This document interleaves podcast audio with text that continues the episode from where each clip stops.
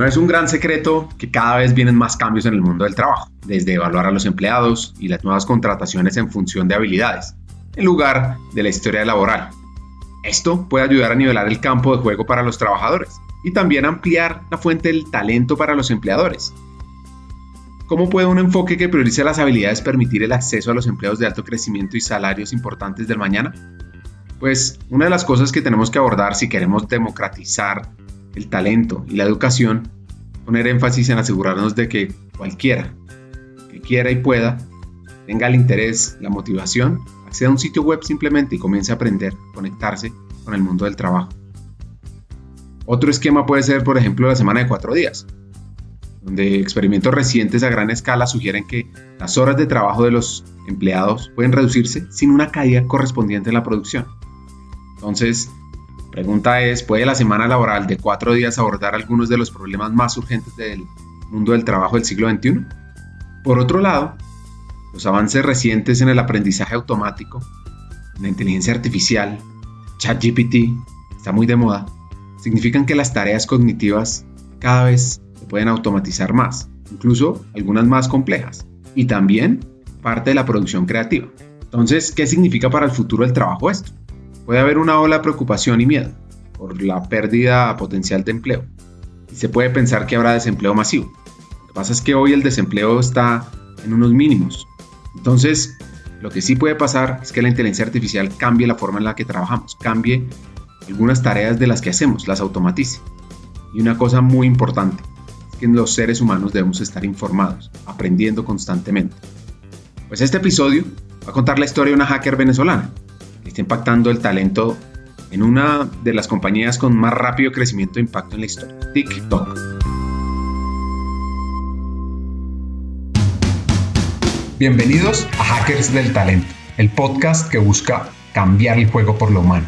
Creemos en una América Latina más competitiva, inclusiva, equitativa y próspera, donde las personas sean el centro del mundo laboral. Nos motiva el talento como el motor de cambio y por eso estamos aquí para ser la fuente de inspiración, unión, colaboración, aprendizaje, debate y acción para la comunidad de people, de talento, de HR, a través de historias, reflexiones y conversaciones con CEOs, con líderes de talento humano, pensadores y actores de cambio, te ofreceremos hacks para evolucionar como líder, como persona, sobre todo para potenciar tu empresa. Te invitamos a sumergirte en conversaciones profundas y significativas que te harán pensar, reflexionar y seguro te inspirarán a tomar acción. Únete a nosotros en este viaje para hackear el talento y juntos cambiemos el juego por lo humano, por un futuro más justo y próspero. Nuestra invitada de hoy se llama Ariana Chaparro, venezolana. Hoy es la HR Business Partner de TikTok en México. Su infancia fue en Caracas, en Venezuela, rodeada de la familia, en un conjunto donde estaban sus abuelos, sus primos, todos juntos.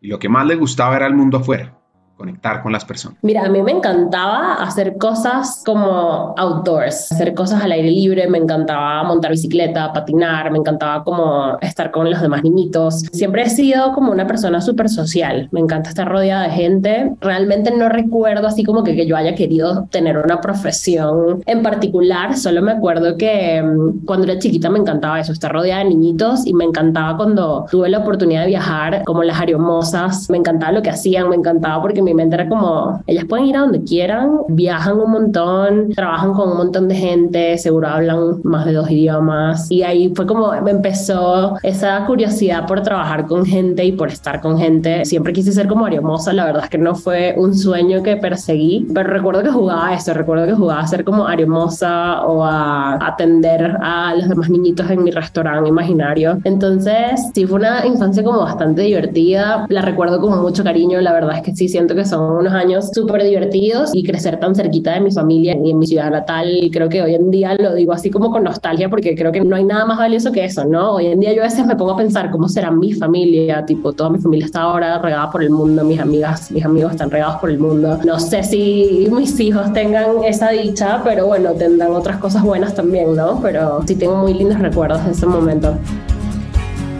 Una de las preguntas que es fundamental responder para rendir y dar lo mejor en la vida es saber qué te energiza, cómo recargas tu batería. Sí, no, yo soy una persona sumamente extrovertida en toda la definición de la palabra. A mí me energiza la gente, los factores como externos a mí. Yo voy a un concierto, hay gente que termina agotada, yo termino así como que puedo volver a ir a otro. Y eso lo descubrí muy, muy temprana edad, o sea, creo que ya más entrada en la preadolescencia y en la adolescencia, yo era así como, quería estar en todo, quería estar en el, en el centro de estudiantes, quería estar en, yo hacía flamenco, entonces quería estar como en las clases más cool de flamenco, como las más avanzadas, a pesar de que no era la mejor, lejos de serlo, pero siempre quise estar como metida en las cosas que me interesaban o me apasionaban. Entonces, hoy en día igual, o sea, a mí me energiza muchísimo estar con gente. Yo soy de las que ama venir a la oficina. A veces siento que si no vengo me falta algo. Sé que es muy cómodo y muy práctico trabajar desde la casa, pero realmente sí creo que esa interacción humana con tu equipo, con tu jefe, con la gente a la que tú ayudas o prestas soporte, la verdad es que no tiene precio y, y siempre he sido muy extrovertida en ese sentido. Yo cuando paso mucho tiempo sola, como que me canso más, es como no, necesito salir, necesito socializar. A la gente se le acaba la batería social, más bien al revés. Yo necesito como mantenerla recargada para poder yo sentirme con energía para hacer mis cosas en el día a día, hacer ejercicio, venir a trabajar, hacer las cosas que me gustan hacer. Entonces, sí, soy 100% de las personas que busca energizarme de, de otros. Siempre quiso estudiar en Venezuela. Eso sí, a pesar de que vio varios amigos buscando oportunidades de aprendizaje por fuera de su país. Y bueno, yo quería estudiar en una universidad en Venezuela que se llama la Universidad Católica Andrés Bello. Yo estaba enamorada de esa universidad. En algún momento en el colegio tuve la oportunidad de ir para, creo que era como un modelo de Naciones Unidas o algo así. Y fui y la universidad, tipo, me encantó. Era como, wow, yo quiero estudiar acá. Se sentía como enorme. Yo estudié en un colegio muy chiquitito. Mi promoción o mi generación éramos como 40 personas. O sea, todos nos conocíamos, todos éramos súper amigos. Y pasar de ese grupito más chiquito a una universidad con 500 personas en un salón era lo que a mí me llamaba la atención. Siempre quise estudiar en Venezuela, la verdad es que yo creo que la educación en Venezuela es súper buena y lo que yo quería hacer en ese momento iba como muy hilado en eso, ¿no? Yo quería seguir como un poco con mi familia. En mi época ya mucha gente estaba pensando en migrar, en salir a estudiar a Estados Unidos, a Europa, pero yo decía, si yo me voy ya, voy a pasar demasiado tiempo lejos de mi familia, entonces para mí eso era como demasiado, too much. Entonces decidí estudiar en Venezuela, estudié una carrera que se llama Relaciones Industriales en la Universidad Católica Andrés Bello y caí ahí de casualidad. O sea, yo quería psicología, apliqué para psicología, me acuerdo que no quedé en psicología en la Católica,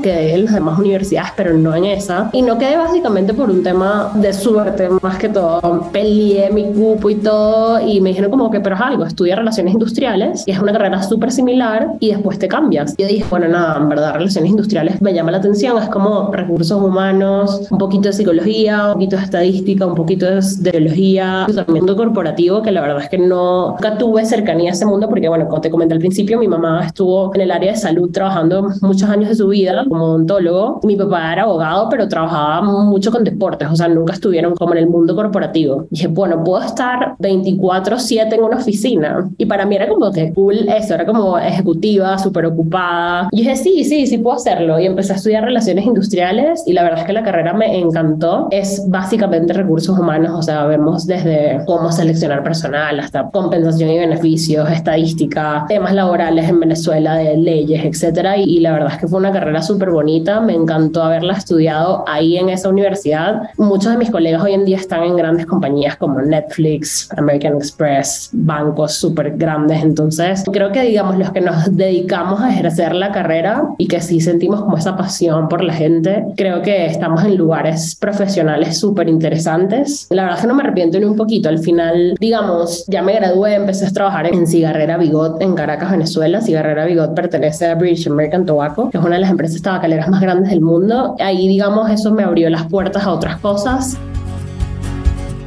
Su manera de ser, como vimos, le gusta el outdoor, estar con la gente, la naturaleza.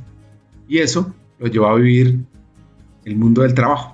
Recuerdo que en el primer año de la universidad a mí me encantaba todo el tema del modelo de Naciones Unidas, no sé qué, hacer delegate de un país. No había como un modelo de Naciones Unidas en, mi, la escuela en la que yo estaba, pero había un modelo de la OIT, que es la Organización Internacional del Trabajo. Y yo dije, bueno, esto debe ser bastante similar. Al final es una ONG, debe ser similar, representan países simplemente que se enfocan más en temas laborales. Y al final, si yo voy a trabajar en recursos humanos, como que quizás es algo que me beneficie. Y recuerdo que sí, primer año año participar en, digamos, en ese modelo, tenías como dos opciones. Participabas y no pasaba nada, simplemente te quedaba como experiencia extracurricular y tal, pero si ganabas en el modelo, recuerdo que podías ir a Suiza, a Ginebra, a la Organización Internacional del Trabajo y tenías como una especie de simulacro de la OIT en Ginebra. Y yo así como, yo ganar eso. No sé cómo, no sé cuándo ni dónde, pero yo voy a ganar eso. Y fue así como ahí empecé con esa determinación de yo voy a estudiar, me voy a preparar, voy a ser súper buena en la OIT. Y los cinco años de mi carrera, literalmente fui delegada, después fui preparadora, después fui moderadora, después fui coordinadora. O sea, todos los roles que pude haber tenido en ese modelo los tuve. Era como mi actividad extracurricular favorita. Conocí a mucha gente. Recuerdo que también como gracias a eso conocí como mi primer novio oficial de la carrera. Entonces era como que los dos éramos súper así high achievers. Nos encantaba sacar las mejores notas, no sé qué. Un grupito como de los que ganamos nos fuimos a Suiza, hicimos todo este simulacro que te comenté. Y ahí fue que yo me di cuenta como que, bueno, uno, a mí me encanta como el reconocimiento, tipo, ese tema de ser reconocido por lo que haces me fascina. Hoy en día también me encanta, o sea, ya es como mucho más toned down porque, bueno, obviamente ya las prioridades cambian, uno madura, etcétera. Te das cuenta de que la validación externa no es lo único que te nutre. Pero bueno, y me di cuenta de eso, que quería definitivamente trabajar con gente. Esos cinco años de carrera creo que sí me formaron mucho profesionalmente. Siempre quise estar como en la mejor empresa, aplicar como las mejores cosas y a veces no se daba. O sea, también tuve como mi enfrentamiento con el rechazo y el no obtener lo que quieres. Más allá de desmotivarme, me enseñó mucho a que, bueno, tengo que prepararme mejor o tengo que quizás empujar un poquito más. Me pasó justo, recuerdo que una de esas en la universidad, una de mis mejores amigas trabajaba en Diallo y trabajar en Diallo en Caracas era como, wow, increíble, porque mm, básicamente Diallo es de estas empresas que como distribuyen y comercializan marcas de alcohol, hacen fiestas, hacen activaciones súper cool y yo era como que yo tengo que estar ahí. Y recuerdo que tuve esa entrevista en Diallo y mm, la persona me dijo así como que no, es que tú no tienes el perfil. Y yo, ¿cómo que no? ¿Qué me estás diciendo? Y eso fue un golpe en mi frágil ego universitario muy intenso. Bueno, yo creo que las cosas también un poco pasan por algo, o sea, tengo a esta persona, yo no tenía el perfil, quizás realmente no lo tenía, pero bueno, eso me dio entrada a aplicar a otras empresas. Yo hice, ese es otro fun fact mío, hice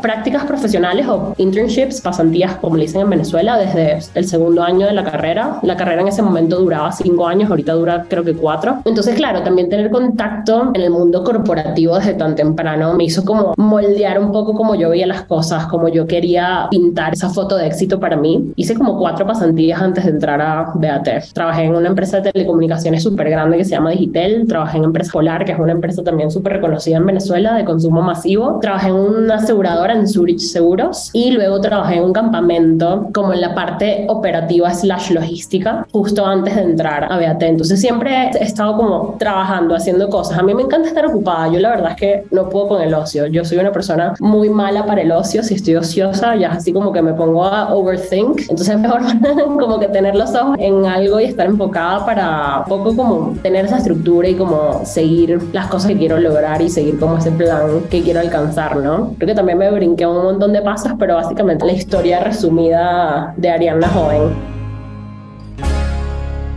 A los 21 años arranca en el mundo del talento, impactando el área de mercadeo en BAT. La empresa, originalmente fundada en 1902, cuando Imperial Tobacco del Reino Unido y American Tobacco de los Estados Unidos se fusionaron y crearon la compañía British American Tobacco Company. Pero en 1911, American Tobacco se declaró, fue declarada más bien, como un monopolio en los Estados Unidos, por lo que el complejo grupo fue obligado a separarse y a deshacerse de sus participaciones cruzadas.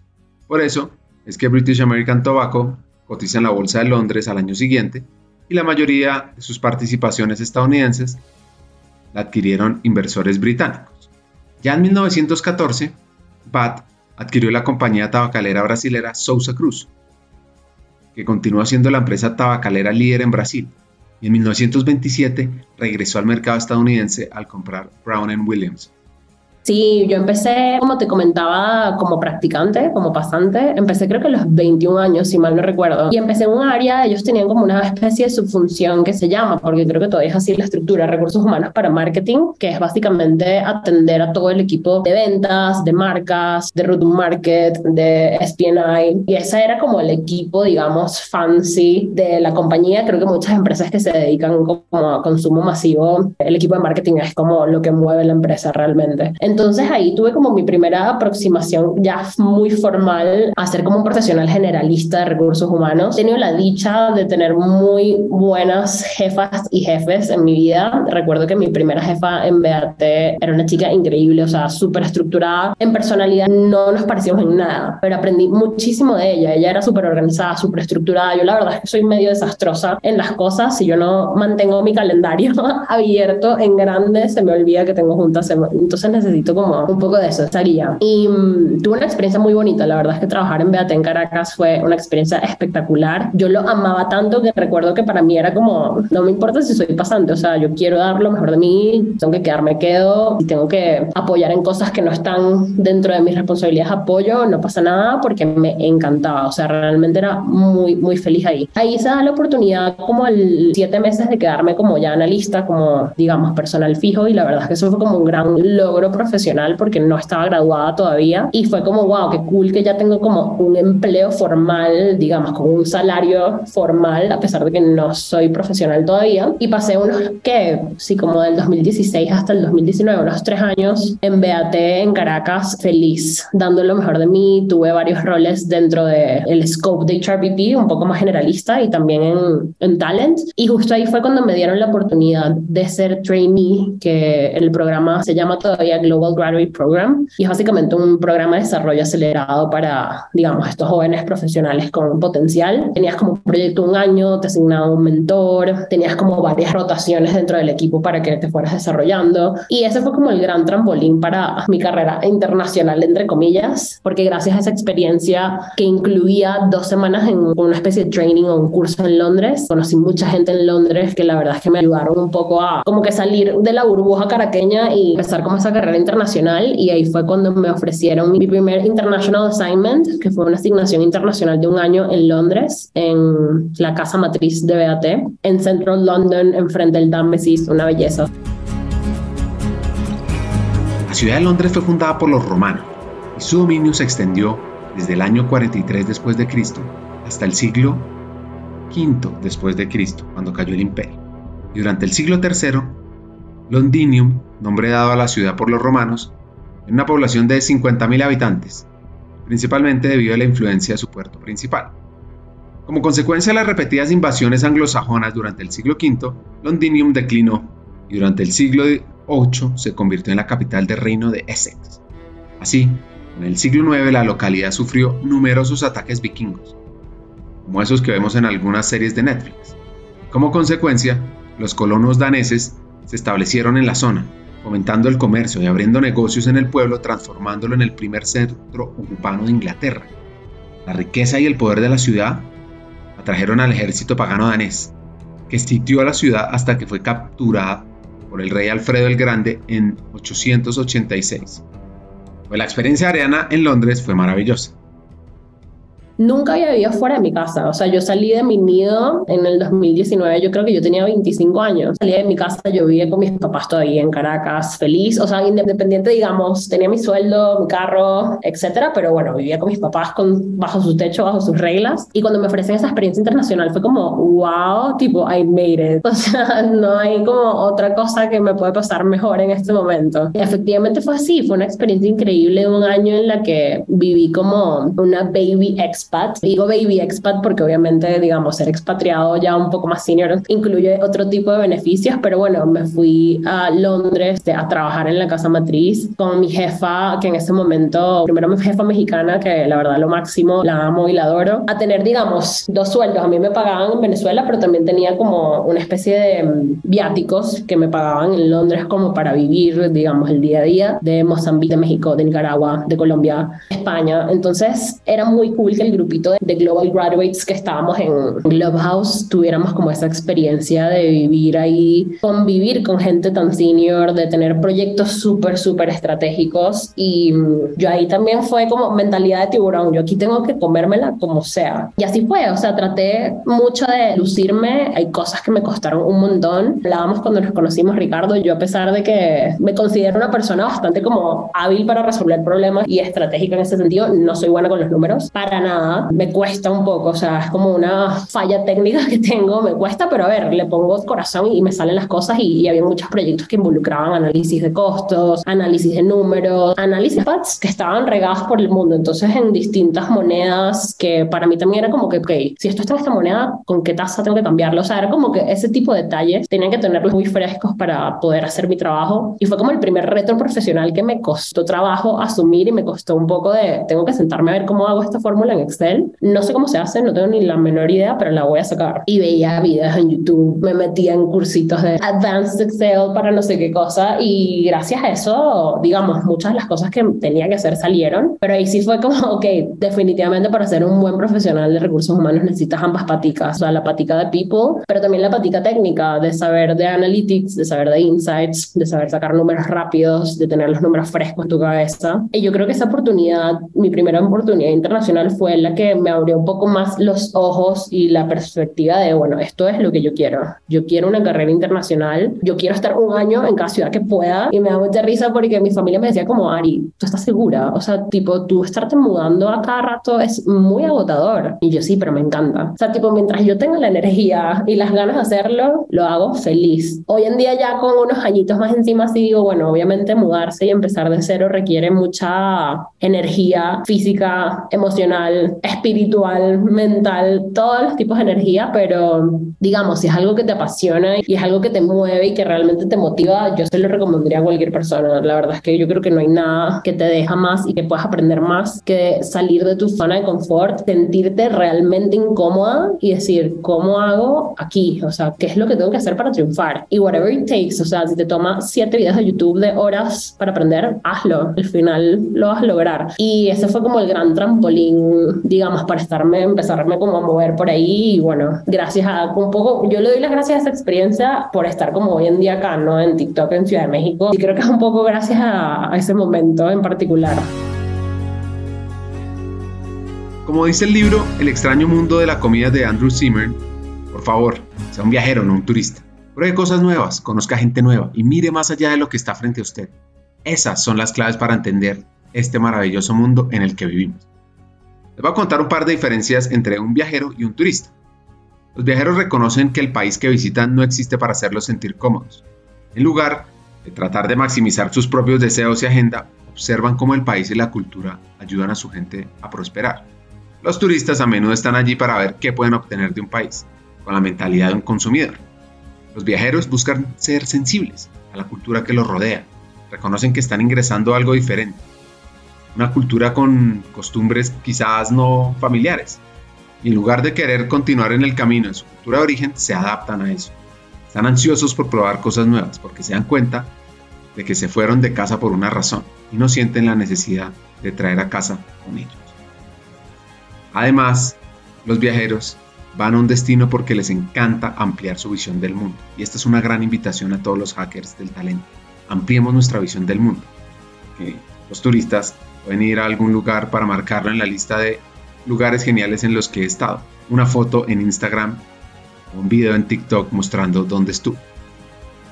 Bueno, pues volviendo a la historia, los invito a viajar, Mira, yo creo que también era como parte de mi naturaleza curiosa. Mi familia, como te comenté al principio, siempre hemos sido muy unidos y mis abuelos siempre han sido súper viajeros. Mi abuelo es de estas personas que conoce más de 100 países en el mundo y siempre echa sus cuentos de sus viajes y de a quién conoció y tiene una memoria increíble. Mi abuelo es un señor de 84 años hoy en día y él te puede contar de a quién conoció en Chiapas en el año 54 cuando fue, cuando él era no sé qué cosa y se acuerda de cada detalle. Y yo obviamente crecí escuchando esas historias y para mí era como tan fascinante el hecho de que el mundo es tan grande y uno es como tan chiquito. Y como que hay tantas cosas por descubrir. Y creo que esa curiosidad un poco viene como de él, pues de esa experiencia de Londres que primero conocí muchísimos lugares que no conocía, o sea, me dio la oportunidad de llenar un pasaporte, cosa que nunca había hecho en mi vida, o sea, 26 años, obviamente había viajado de aquí a allá, pero ese año yo pasé creo que dos fines de semana en Londres, puede ser tres como mucho, todos los fines de semana era como me voy a Sofía, Bulgaria, me voy a Lisboa, me voy a Puerto, me voy a Ibiza, o sea, todos los fines de semana, aparte los vuelos de 20 pounds, era una belleza, entonces claro, conocía tanta gente que era como que te puedes quedar con mi tío, te puedes quedar con no sé quién, te puedes quedar acá, y eso fue como, yo dije, aquí tengo que aprovechar y esto es lo que me gusta a mí, o sea, esto es lo que, digamos, gracias a mi trabajo y a lo que sé hacer, que yo pueda vivir estas experiencias. Y básicamente luego de eso me ofrecieron la oportunidad de venirme a México. En ese momento, digamos, 2019, no había empezado como nada el tema del COVID, no sé qué, pero yo terminé mi asignación justo en enero de 2020, la primera semana de enero de 2020. Y me estaba regresando a Caracas a sacar como todo mi papeleo para, digamos, mi siguiente asignación. Y ya cuando llegué a Caracas, esa segunda semana de enero, empezaron como que a hablar del COVID, o sea, no era como tan cuarentena en ese momento, pero recuerdo que mi proceso de visado, etcétera, iba a tomar cierto tiempo y básicamente, bueno, todos sabemos que en Venezuela las cosas no son nada fáciles. A mí eventualmente me terminaron diciendo que en México no, que me iba a ir para Canadá, para Montreal. Yo feliz porque yo hablaba un poquito de francés y yo como perfecto voy a poder practicar francés, voy a vivir otra vez en una ciudad súper cosmopolita, ¿sabes? Primer mundo, conociendo gente de todos lados, yo estaba feliz. Pero digamos, el proceso para el visado canadiense fue mucho más tardado porque en Caracas no hay embajada de Canadá y básicamente mi proceso tenía que hacerse a través de la embajada de Canadá en Ciudad de México. Pasaron como dos meses, recuerdo que era marzo 2020, cierran las fronteras, cierran todo, todo el mundo para su casa, home office, algo que nunca en mi vida había hecho yo home office, nunca, o sea, creo que no era común en, en la empresa en la que yo trabajaba y para muchos no era nada común. Y yo así como, wow, ok, no tengo pasaporte, mi pasaporte en México, todas las embajadas cerraron, las fronteras están cerradas, no hay vuelos, ¿cómo me voy? O sea, no me puedo ir. Y obviamente irme a quedarme encerrada en otro lado tampoco era una opción. Yo creo que dentro de todo eso fue como un blessing in disguise, porque yo creo que yo me hubiese vuelto loca sola en un apartamento encerrada trabajando en el frío canadiense. Entonces definitivamente fue un blessing in disguise. Yo hice todo el 2020 mi asignación desde Caracas para trabajando para Canadá en casa de mis papás. Obviamente fue un shock después de estar estado en Londres independiente, viviendo la vida loca, volver a casa de mis papás como sus reglas, su techo, etcétera. Y obviamente yo respeto y entiendo. Me porté súper bien ese año, pero igual era como, ok,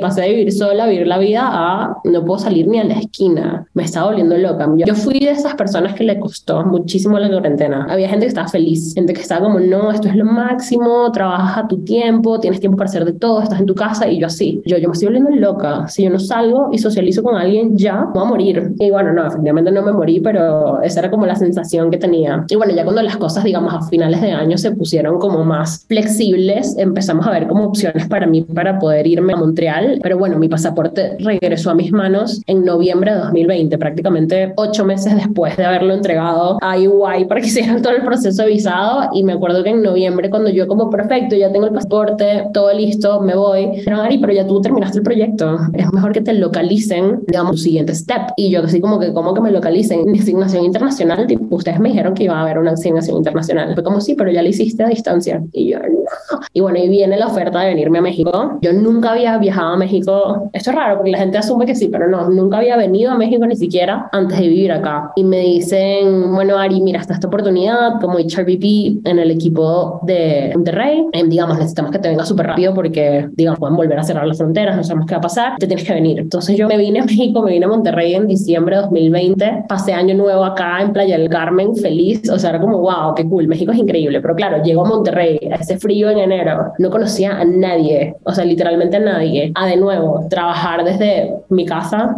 slash, un hotel por unos meses, fue un golpe como súper duro también, fue como, wow, no sé si esto es lo que quiero. Ahí sí me pegó muchísimo como el tema de extrañar a mi familia. Uno siempre fuera por la boca, yo, ah, ya me quiero ir, quiero volver sola otra vez, y ya cuando estaba viviendo sola era como muy solitaria. Pero bueno, eran las circunstancias circunstancias de la pandemia, cuarentena, etc. Y esa es un poco la historia de cómo yo terminé en México, hace todo el 2021 y parte del 2022 en Monterrey, un año y medio casi trabajando para BAT. La verdad es que aquí lo voy a confesar, mucha gente que me conoce lo sabe, a mí no me gustó vivir en Monterrey para nada. Yo me considero una persona súper resiliente, no solo porque soy venezolana, he vivido muchas cosas, pero en general es parte de mi personalidad. Yo soy como muy echada para adelante, cuando hay un reto lo enfrento, si hay algo que en lo que no me siento cómoda es como, bueno, voy a encontrar la manera de sentirme cómoda y avanzar. Pero Monterrey me pareció una ciudad difícil para los extranjeros. Y a ver, a mí me encanta México, México como país me parece espectacular, los mexicanos me parecen una de las personas más amables del mundo, pero el regio tiene como esa particularidad que es muy de ahí, es muy regionalista, es como yo crecí, viví, nací, fui a la prepa, me casé con mi novia de la prepa, tuve hijos, mis hijos hicieron negocios entre ellos, se casaron entre ellos. Y digamos, ese es el círculo social de ellos, es muy, muy cerrado. Y tú entrar ahí como extranjero es bastante complicado, tiene sus cosas buenas y sus cosas malas, como todo, la comida en Monterrey es divina, me encantó, pero yo dije, ok, este no es el lugar en el que quiero estar, o sea, no estoy obteniendo aquí esa motivación de experiencias nuevas, esas ganas de conocer, de aprender, de, digamos, de estar con gente súper distinta a mí porque al mismo tiempo como un poco te abren las puertas, ¿no? Y yo dije, bueno, no, yo no quiero estar aquí, o sea, digamos, ya tenía 27, 28 años, fue como, bueno, ya yo estoy buscando un lugar en el que pueda quedarme un rato más largo, en el que me sienta cómoda, en el que pueda como un poco echar raíces. Me sentí como un poco desde mis 25 a mis 29, que es la edad que tengo ahorita, un poco como una hojita que cae en un árbol y se mueve con el viento. Y me gustaba esa sensación, pero también al mismo tiempo empezaba a pensar como un poco en el futuro, de bueno, ¿qué va a pasar? Ya no tengo 20 años, tipo, ¿qué va a pasar en 5 años? ¿Qué va a pasar en 4? Y empecé a ver opciones aquí en Ciudad de México. Ciudad de México siempre me pareció una ciudad increíble, me encanta vivir acá y la verdad es que gracias a Dios y a que estuvo la oportunidad de, de aplicar a TikTok y, digamos, pasé por todo el proceso, miles de entrevistas, yo así como es imposible.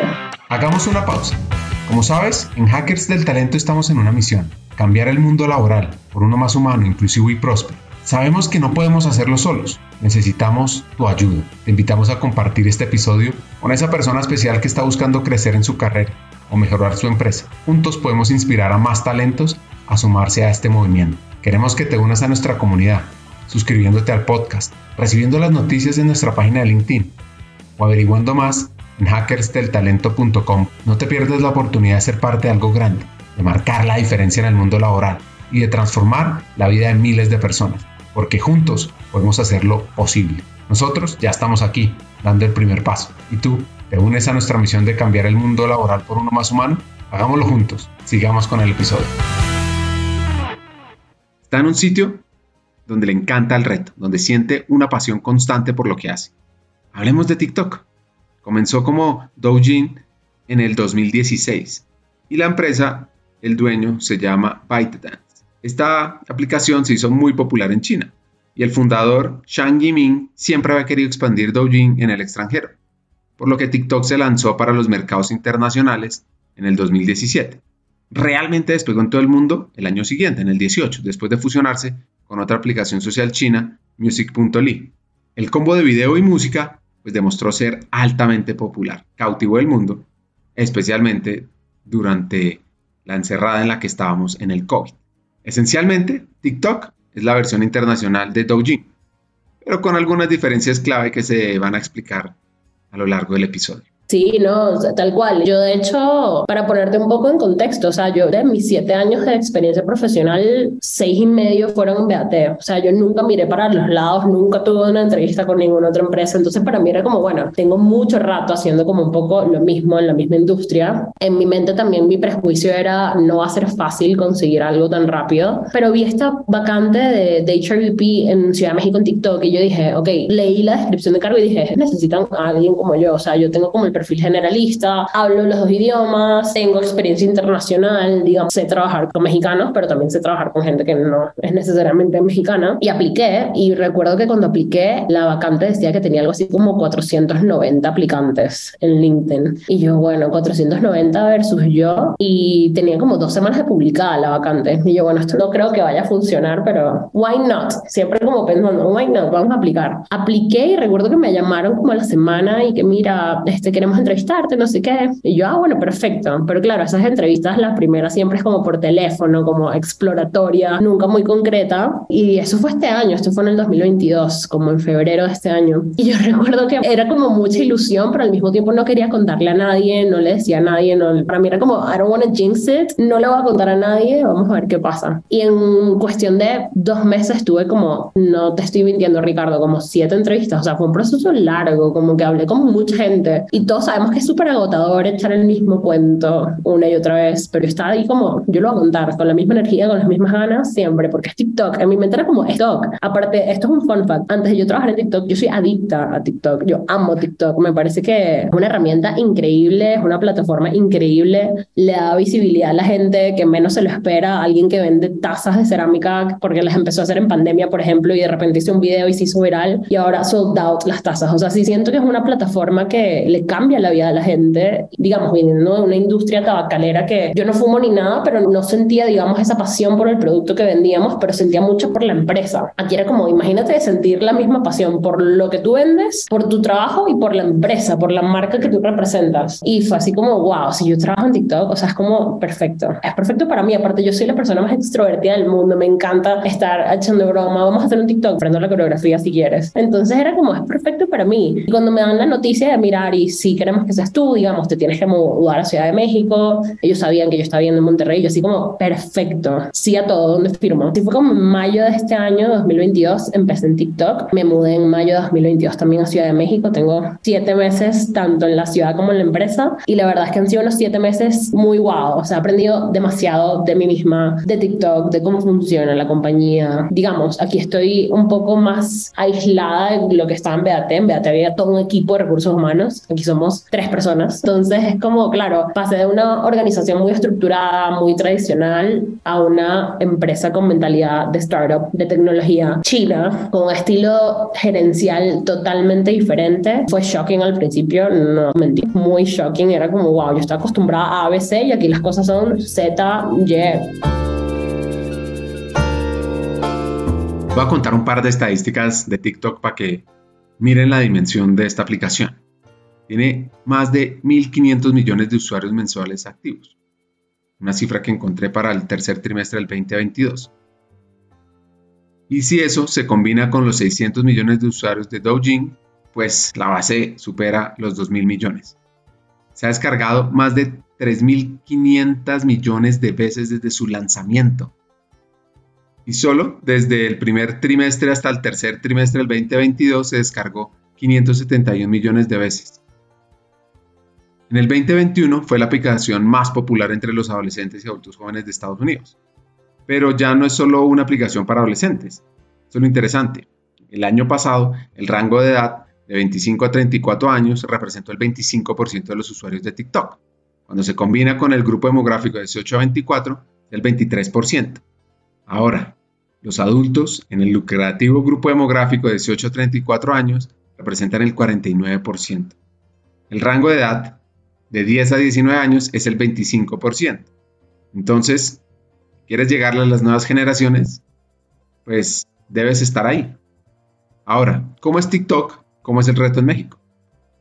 El otro fun fact, o un poco de la parte del contexto, TikTok México tiene apenas dos años operando. Entonces es una mentalidad de startup en donde las cosas pasan sumamente rápido, pero al mismo tiempo TikTok es una empresa enorme, es una corporación enorme de cientos de miles de empleados a nivel global. Entonces tiene como esta burocracia atada, que claro, todo el mundo me dice, claro, startup mentality, todo pasa muy rápido, los procesos, etcétera. Sí, pero a ver, yo sí quiero pedir presupuesto para, te voy a poner un ejemplo tonto, pero no sé, quiero pedir presupuesto para que los empleados podamos ir a el parade de Pride en Ciudad de México. Entonces, como que ¿con quién hablo? ¿Quién le puedo pedir presupuesto? Entonces hay como una serie de procesos a los que yo tengo que acudir y hablar con no sé quién. Y esa es otra. Nosotros, digamos, somos una empresa que usamos como muchos de los productos de ByteDance. Digamos, nosotros usamos Lark, que es una especie de SAC, pero es de TikTok, digamos, de ByteDance. Es un producto que vende ByteDance a empresas. Entonces, claro, yo venía del mundo de Word, Excel, PowerPoint, infinito, o sea, infinito infinitas presentaciones, infinitos Exceles a Lark, que Lark es una suite donde está todo. Mensajería instantánea, correos, que no usamos correos. Yo venía de cultura, correo para allá, correo para acá, buenas tardes, best regards. Aquí no existe. Yo creo que yo en siete meses he mandado dos correos, tres correos máximo. Y no estoy exagerando, esto es real. Entonces, claro, uno tiene que cambiar el mindset muy rápido para poder adaptarte, para poder aprender y para poder tú como profesional de HR ponerte también a la disposición de los empleados. Yo vine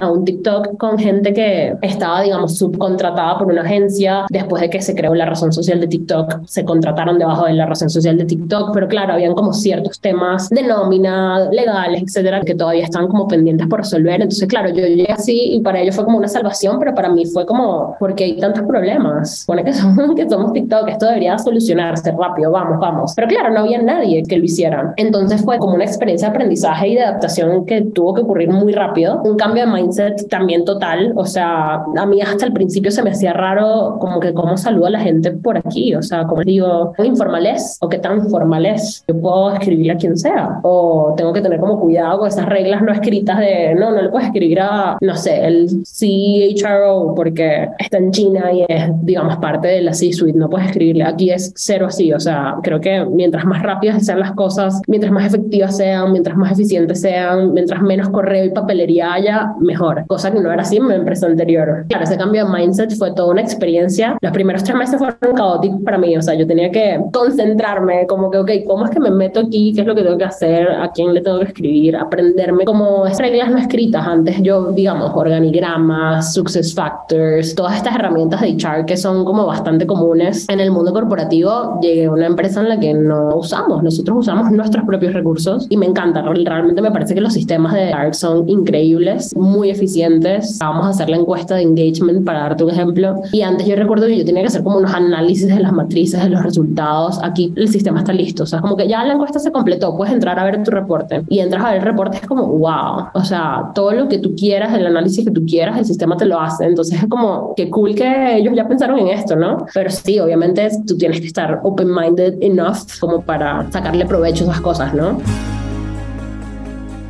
Para que sigamos entendiendo el fenómeno TikTok y su impacto, sigamos con la data. Mientras esta hacker venezolana nos va a ir contando sobre cultura, método, reto. Esta aplicación tiene la tasa más alta de participación en redes sociales.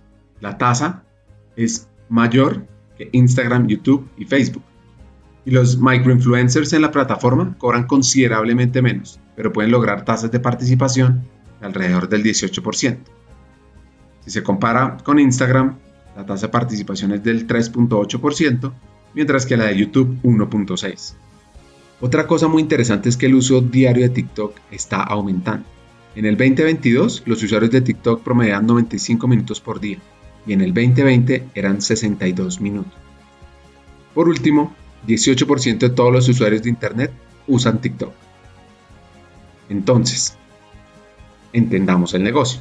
Mira, acá, digamos, TikTok tiene como tres áreas de negocio realmente. La primera es GBS, que es Global Business Solutions, que es básicamente toda la parte comercial de la compañía, donde vendemos las campañas, los ads, capturamos clientes, marcas, clientes grandes, chiquitos, medianos, etc. La parte de moderación, que se llama Trust and Safety, porque es una plataforma de entretenimiento súper grande, digamos. Tenemos unos moderadores que se encargan de que el contenido sea apropiado y seguro para todos los consumidores. Y está la parte de operations o operaciones, que es la parte que yo veo, que es básicamente los que se aseguran de que todo el contenido que esté en la plataforma sea contenido de calidad, los creadores tengan un programa como de formación, cómo pueden ser mejores creadores y toda la parte como de curar el contenido cuando hay algún trend, cuáles son los mejores videos que te salgan como de primeros, etcétera. Entonces toda esa parte lo hace el equipo de operaciones. Yo soy el HRVP de ese equipo y básicamente yo le reporto al Regional HRVP, que es una persona que se sienta en Sao Paulo, en Brasil, y esta persona, digamos, es mi jefe y él ve como el broader scope de la operación. Sin embargo, digamos, debajo de mi scope está la gente que trabaja en operaciones tanto en México como en Brasil y vemos como es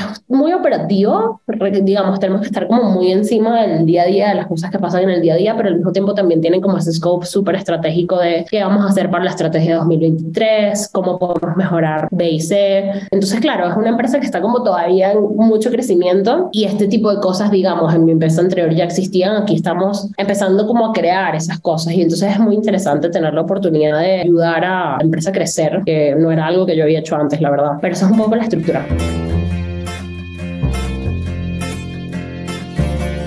Hablemos de números y de negocio. TikTok está aumentando exponencialmente sus ingresos. 2017 fueron 63 millones. En el 2020, 1900. Solo en octubre del 2020 fueron 115 millones. Y todo esto pues ha beneficiado mucho a ByteDance, la empresa detrás de TikTok. Basado en datos de ventas anónimos de comerciantes en línea, el valor de ByteDance se ha disparado por encima de la marca de 400 mil millones. Así como esta es la startup más valiosa del mundo. Como puede uno imaginar, la principal fuente de ingresos de TikTok son los anuncios. Los anuncios en TikTok tienen un CPM que comienza en 10 dólares y los editores deben gastar al menos 500 en cada campaña. Los desafíos de hashtag pueden costar más de 100 mil, mientras que los anuncios de adquisición de marca pueden costar entre 20 mil y 200 mil. Así, uno de los retos frente a las organizaciones del futuro tiene que ver mucho con esa cultura china de talento con ese tema de empoderamiento y autonomía.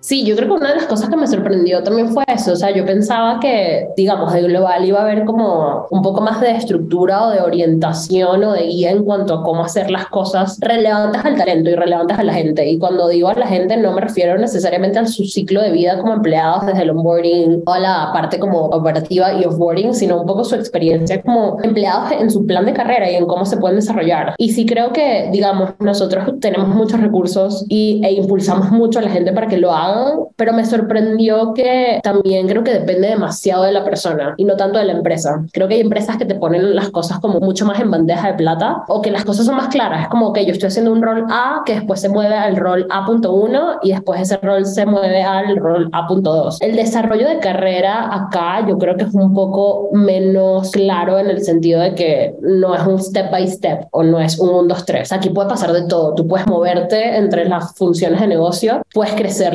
lateralmente puedes crecer verticalmente, puedes crecer en otra función, pero no está escrito en piedra, o sea, no hay como un guideline de si haces esto primero, después el rol natural que te corresponde es este, o yo voy a suceder a mi jefe porque es como el next obvious step, no, ese no es el caso, o sea, yo creo que acá, primero, la gente es súper talentosa y como que ese mismo talento tienen que saber cómo direccionarlo y desarrollarlo dependiendo de lo que quieran. Aquí obviamente la foto de éxito de cada quien es súper personal, súper individual y depende de sus ambiciones y su plan de carrera, porque hay gente que se siente cómoda en su rol y es la verdad y se quieren quedar en su rol, pero hay gente que quiere ser el próximo CEO y es como que, ¿cómo llego ahí? Entonces un poco responder esa pregunta, algo que quizás es mucho más fácil de responder. Acá creo que no es necesariamente difícil, pero creo que ese camino no está tan claramente marcado y depende como de muchos factores externos que tampoco dependen 100% de, ¿no? O sea, obviamente tú puedes ser bueno y puedes estar desarrollándote al 100. También tienen que pasar otras cosas, hay reestructuras, viendo solo en las empresas de tecnología yo creo que las empresas están viviendo reestructuras súper grandes, layoffs, y es como un gran temor entre la gente. Y bueno, ¿cómo manejar ese tema de la expectativa de lo que va a pasar cuando ni yo sé qué va a pasar? Y es la verdad, y la gente lo sabe, yo le digo, yo tampoco sé qué va a pasar, ¿tú crees que yo lo sé? No lo sé. Entonces es un poco manejar eso, que ha sido complicado porque antes para mí era como muy fácil o muy sencillo. ¿eh? A ti que nos estás escuchando, te pregunto, ¿quieres convertirte en un líder excepcional de talento humano en América Latina? Pues en Hackers del Talento Latam, nuestra misión es formar a los futuros líderes estratégicos, tecnológicos y transformadores del mundo empresarial, que sean ejemplo de la humanización de las empresas. Así que te invito a unirte a nosotros y te invito a aplicar a nuestra academia Hackers del Talento Latam, donde podrás invertir en tu crecimiento personal y en tu evolución como líder de talento. Este programa pionero en la región ha formado ya a cientos de futuros líderes en los últimos dos años, de compañías extraordinarias Así que te preguntarás, ¿por qué la academia es la mejor opción para mí? Pues hay cuatro razones. Profesores, estudiantes, contenido y metodología. La primera, los hackers de talento serán tus profesores. Son CEOs y CHROs o vicepresidentes de talento de compañías líderes en la región. Aprenderás desde la experiencia y la práctica de seres humanos maravillosos están marcando la diferencia en sus compañías. 2. Serás parte de una comunidad de líderes inspiradores, pues te conectarás con otros estudiantes como tú, que son personas que trabajan incansablemente por un mejor futuro de América Latina, de sus empleados, con años de experiencia clave en el área y en empresas increíbles. 3. Contarás con un contenido relevante y actualizado, pues es que la Academia de Formación consta de 20 sesiones sincrónicas con temas fundamentales, como mindset para hackear el talento, ser futuristas, aumentar el impacto y la influencia en tu compañía, conectar y movilizar el negocio, toma de decisiones, data, inteligencia artificial, liderazgo transformador, diversidad, equidad e inclusión, humanización y mucho más. Y por último, experimentarás un aprendizaje fuera de serie, con coaching entre pares, sesiones de debate, retos y además tendrás acceso a contenido asincrónico para aprender a tu propio ritmo sobre People Analytics, experiencia del empleado, desarrollo, talento y mucho más. Así que, ¿te imaginas liderando la transformación de las empresas en América Latina junto a los mejores hackers del talento? Únete a nuestra academia de formación y sé el cambio que quieres ver en el mundo empresarial. Aplica ahora en nuestra página web hackersdeltalento.com y conviértete en ese hacker del talento que siempre has querido ser. Cambios, cambios, cambios constantes. Crecimiento acelerado. No, y e internamente también. De hecho, cuando yo entré en mayo, hace siete meses, el equipo de TNS, que es el equipo de moderación, no existía en México. Ahorita el equipo de moderación son casi 300 personas. O sea, en cuestión de siete meses, contratamos, onboardeamos y preparamos a 300 moderadores para que ellos puedan hacer su trabajo on-site. Cosa que a mí me parece genial, pero también al mismo tiempo es como, wow, qué locura. O sea, sí es una locura. Entonces, claro, ese mismo crecimiento, y esto te lo digo más en plan personal, está viendo mucha tecnología, pero eso no puede ser un pico que crece, crece, crece sin parar. En algún momento algo va a pasar y creo que es un poco lo que te compartía el compañero de Netflix. Ahora que somos tan grandes, ¿qué hacemos? ¿Cómo ajustamos? ¿Cómo esa grasita que hay por ahí, cómo la cortamos? ¿Cómo ajustamos? ¿Cómo hacemos ese team mapping para que la gente con los skills correctos haciendo trabajo correcto dentro del equipo correcto? Entonces creo que muchas empresas están como pasando por eso ahorita y vendrá también. Ahora que somos tan grandes, ¿cómo nos estabilizamos? Es una pregunta que puede ser relevante hoy, con todo ese crecimiento, pues deben seguir evolucionando a pasos gigantes. Sí, es muy interesante pensar en el futuro, en los próximos años de TikTok.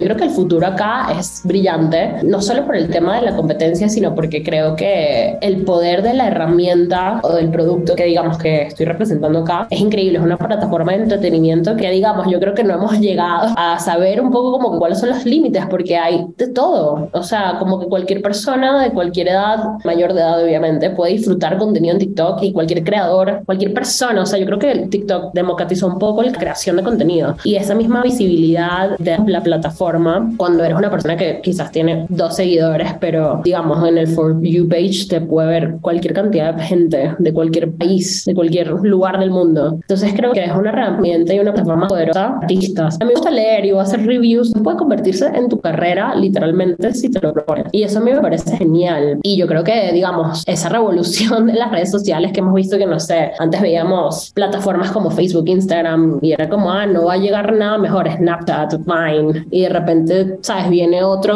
plataforma que tú dices, wow, tipo las demás quedaron obsoletas. Yo creo que eso va a seguir pasando en el mundo realmente. Entonces, no sé, la verdad es que yo creo que viene un futuro muy brillante con TikTok y es súper emocionante ser parte de eso, la verdad. Esto es muy interesante. Ahora, uno de los puntos clave es la regulación, o más bien la autorregulación frente al uso de estas soluciones para que no afecten la capacidad y la atención de los usuarios. Sí, no, yo creo que el tema de la regulación es un tema súper sensible, la verdad. A mí me pasa, o sea, yo puedo pasar horas, si no me controlo, puedo pasar horas un domingo echada viendo TikTok y la verdad feliz. Pero claro, al mismo tiempo es como hay todo este debate de cuánto tiempo deberíamos pasar o cuánto screen time es el screen time correcto. Porque no es solo TikTok, yo creo que en general, o sea, todo lo que hacemos involucra una pantalla. La computadora, el teléfono, el televisor, o sea, siempre estamos enfrente de una pantalla Entonces es un poco personal, creo yo, esas preferencias o esas limitaciones que la gente debe como tener. Pero sí, o sea, yo creo que es bastante personal y digamos, there's so, so much we can do como compañía y eso lo estamos haciendo. Ahora, cada quien, digamos, es libre de decidir, ¿no? Para ir cerrando el episodio, un par de consejos. Mira, yo creo que el mejor consejo que me han dado me lo dio una persona que trabaja hoy en día todavía en BAT y ya fue como mi mentora y sí me dijo como Ari, creas tu propia realidad, digamos, si hay algo que tu realidad actual que no te llena, no te satisface, no te motiva, tú eres dueña y señora de eso y tú tienes el poder para cambiarlo. Y eso se me quedó en la mente porque muchas veces los seres humanos creo que le echamos como la culpa al azar o a la suerte o al destino y es como sí, eso quizás juega una parte, pero creo que definitivamente cada uno de nosotros somos dueños de nuestra realidad y nosotros formamos esa realidad, la creamos, la destruimos, la moldeamos y hacemos lo que queramos con ella. Y creo que ese poder es infinito y si no lo reconocemos, vas a seguir echándole la culpa al azar. Y no es culpa del azar, es tu culpa básicamente. Y yo creo que el mejor consejo que yo he dado tiene como un poco que ver con eso. O sea, yo creo genuinamente en nuestro poder como seres humanos de reinventarnos, de crecer, de superar traumas, ser mejor persona, de seguir creciendo. Y creo que es un consejo que me auto doy todos los días, que es un poco como aprovechar el ahora. No hay, digamos, una segunda oportunidad, no hay una segunda vida, no hay un segundo martes por la tarde, o sea, no es un día más, es un día menos. La vida es muy corta y creo que por eso hay que disfrutarla, aprovecharla, usar el tiempo a tu favor, decirle a la gente que quieres que la quieres. O sea, yo sí creo mucho en como que en estar en el presente y, y aprovecharlo al máximo porque no sabemos, digamos, cuánto tiempo vamos a acá. Y creo firmemente en eso. Entonces, esas dos cositas, como shapear tu realidad y estar presente, como be present, creo que es el mejor consejo que puedo dar.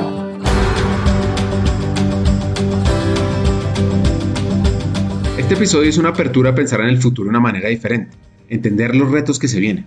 Y acá vienen mis tres hacks de esta conversación maravillosa con Ariana.